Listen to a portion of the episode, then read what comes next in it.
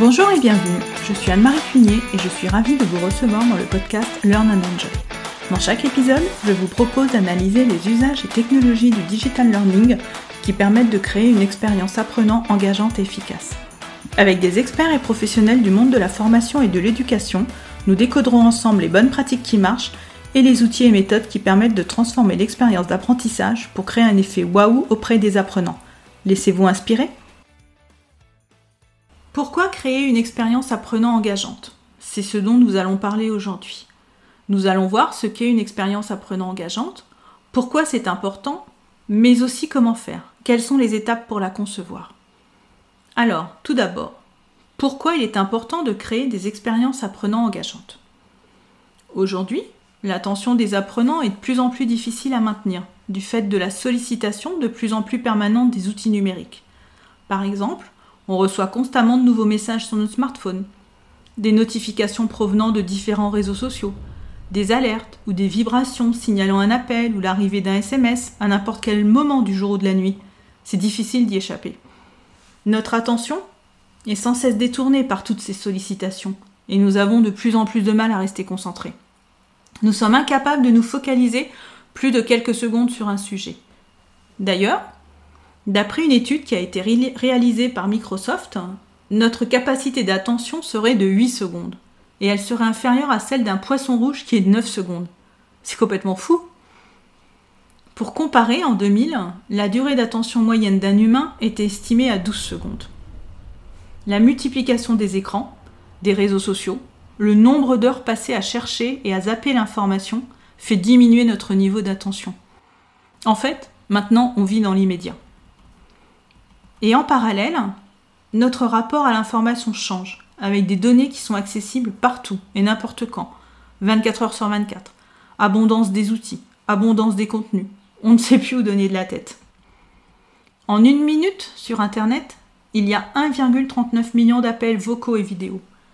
41,67 millions de messages échangés sur WhatsApp, 208 333 participants à des réunions en ligne sur Zoom. Vous ne trouvez pas que ça donne le tournis? Le savoir est accessible immédiatement, sans avoir besoin d'un pédagogue. On se pose une question, hop, on saute sur son téléphone et on demande la réponse à Google. C'est magique. On vit à l'ère de l'infobésité. Le pédagogue doit donc rivaliser d'imagination pour capter l'attention des apprenants en repensant ses techniques d'animation pour rendre son cours ou sa formation vivant. L'une des solutions est d'avoir recours à une pédagogie active, par exemple, et en faisant vivre des expériences aux apprenants. Mais comment faire pour capter l'attention des apprenants dans ce monde de plus en plus connecté? Comment faire pour donner du sens à l'apprentissage? La formation connaît aujourd'hui une véritable mutation technologique, qui est permise par les outils numériques qui permettent le développement de nouveaux formats pédagogiques, comme par exemple les serious games, le mobile learning ou la réalité virtuelle. Grâce à ces nouveaux outils, il est possible de proposer des activités d'apprentissage plus pratiques et davantage diversifiées qui vont motiver les apprenants et leur permettre d'apprendre par l'expérience. Cette notion d'apprentissage par l'expérience n'est pas récente. John Dewey, psychologue et philosophe américain, fut le premier à étudier à analyser et à préciser le rôle de l'expérience dans les apprentissages avec le learning by doing. David Kolb, pédagogue américain, a défini en 1984 l'apprentissage par l'expérience ou apprentissage expérientiel. Il s'agit, je cite, d'un processus par lequel le savoir est créé à travers la transformation de l'expérience. Philippe Burnard, chercheur américain, reprendra en 1998 la définition de Kolb en allant plus loin et en redéfinissant l'apprentissage expérientiel comme toute activité d'apprentissage qui facilite le développement de la connaissance expérientielle. L'expérience apprenant, c'est donc ce qui est vécu par une personne en situation d'apprentissage. Les expériences, mais aussi les interactions et les émotions. Tout au long de notre vie professionnelle, nous devons être capables de nous former pour nous adapter aux évolutions des postes de travail, mais également aux évolutions du marché du travail à venir. Nous allons devoir nous former à de nouvelles techniques, développer de nouvelles compétences, et cela tout au long de notre vie. Mais comment faire pour garder l'envie d'apprendre? Comment avoir la motivation de continuer d'apprendre Des recherches en neurosciences ont démontré que les émotions ont un impact direct sur les processus d'apprentissage et de mémorisation. Elles peuvent avoir un impact positif ou un impact négatif sur la motivation et l'attention. Parmi les émotions négatives, on va retrouver l'anxiété, la peur de l'échec, l'embarras, l'incapacité à comprendre une consigne, le découragement ou l'ennui. Parmi les émotions positives, on va retrouver le plaisir d'apprendre, l'enthousiasme, l'espoir de réussir et aussi la fierté d'avoir atteint son objectif. Il est donc important de proposer aux apprenants une expérience de formation qui réponde à leurs besoins et qui génère des émotions positives. Un parcours de formation procurant une expérience engageante et remarquable. Un parcours de formation qui va créer un effet waouh. C'est ce qu'on appelle l'approche LX Design d'une formation. LX pour Learning Experience. On retrouve ici le parallèle avec le marketing où l'on parle d'UX Design. UX pour User Experience. L'UX Design consiste à concevoir des produits ou services qui répondent aux besoins des utilisateurs.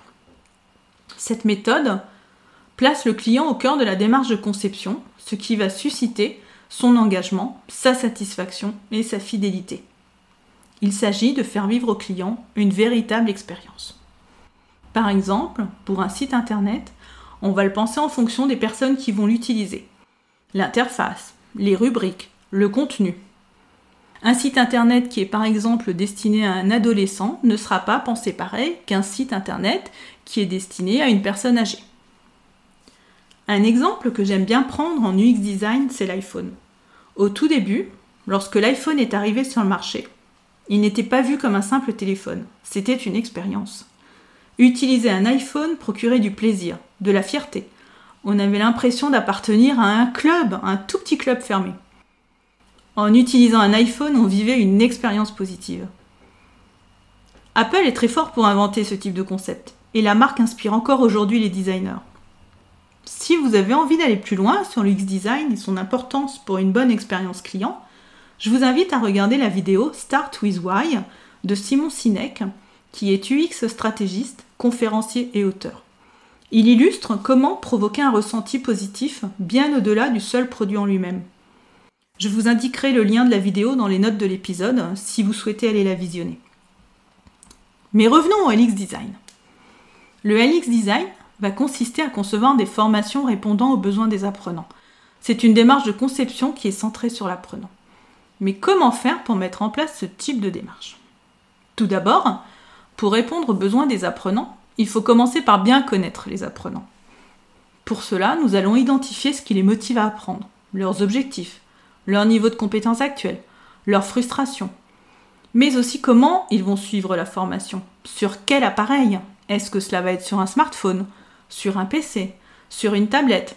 Connaître l'usage de l'apprenant est important car cela va impacter la conception du futur support de formation.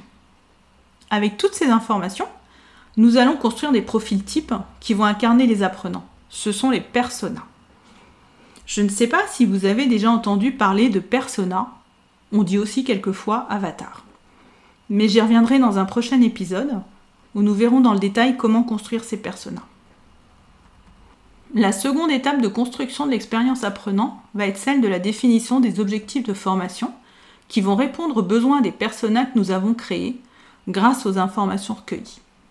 Ces objectifs de formation vont permettre de définir les objectifs pédagogiques correspondants, c'est-à-dire quelles vont être les étapes pour atteindre l'objectif de formation. L'étape suivante, la troisième, va être celle de l'identification des activités pédagogiques, du choix des formats pédagogiques, du scénario de la formation, des modalités et des outils qui seront mis en œuvre. Y aura-t-il des personnages? Y aura-t-il un jeu? A-t-on prévu des récompenses? Quel sera l'univers graphique? Ici, place à la créativité. C'est au cours de cette étape que la formation va être pensée comme une expérience globale. Mais cette expérience globale ne va pas concerner uniquement le temps de la formation. Elle doit s'inscrire dans un parcours global, avant, pendant et après la formation. Avant la formation, vous allez donner envie à l'apprenant de participer à la formation en lui montrant qu'elle correspond à son besoin. Pendant la formation, vous allez créer un lien avec l'apprenant, l'accompagner, interagir avec lui. Après, vous allez lui demander son ressenti sur la formation, ce qu'il a aimé, ce qu'il a moins aimé. Ces indicateurs d'évaluation sont importants, car ils vont vous permettre ensuite d'améliorer la formation pour la rendre encore plus engageante et encore plus satisfaisante.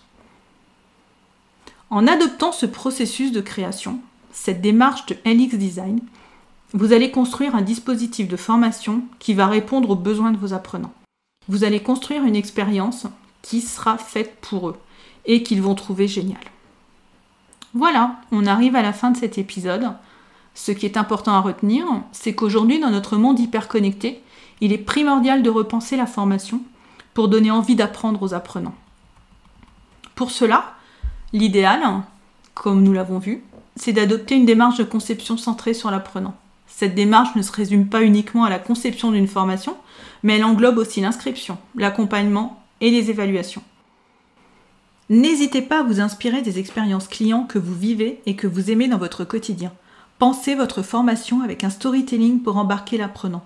Incitez-le à suivre votre formation et chouchoutez-le pour qu'il devienne l'ambassadeur de votre formation, parce qu'il l'aura tout simplement adoré. J'espère que cet épisode vous a plu.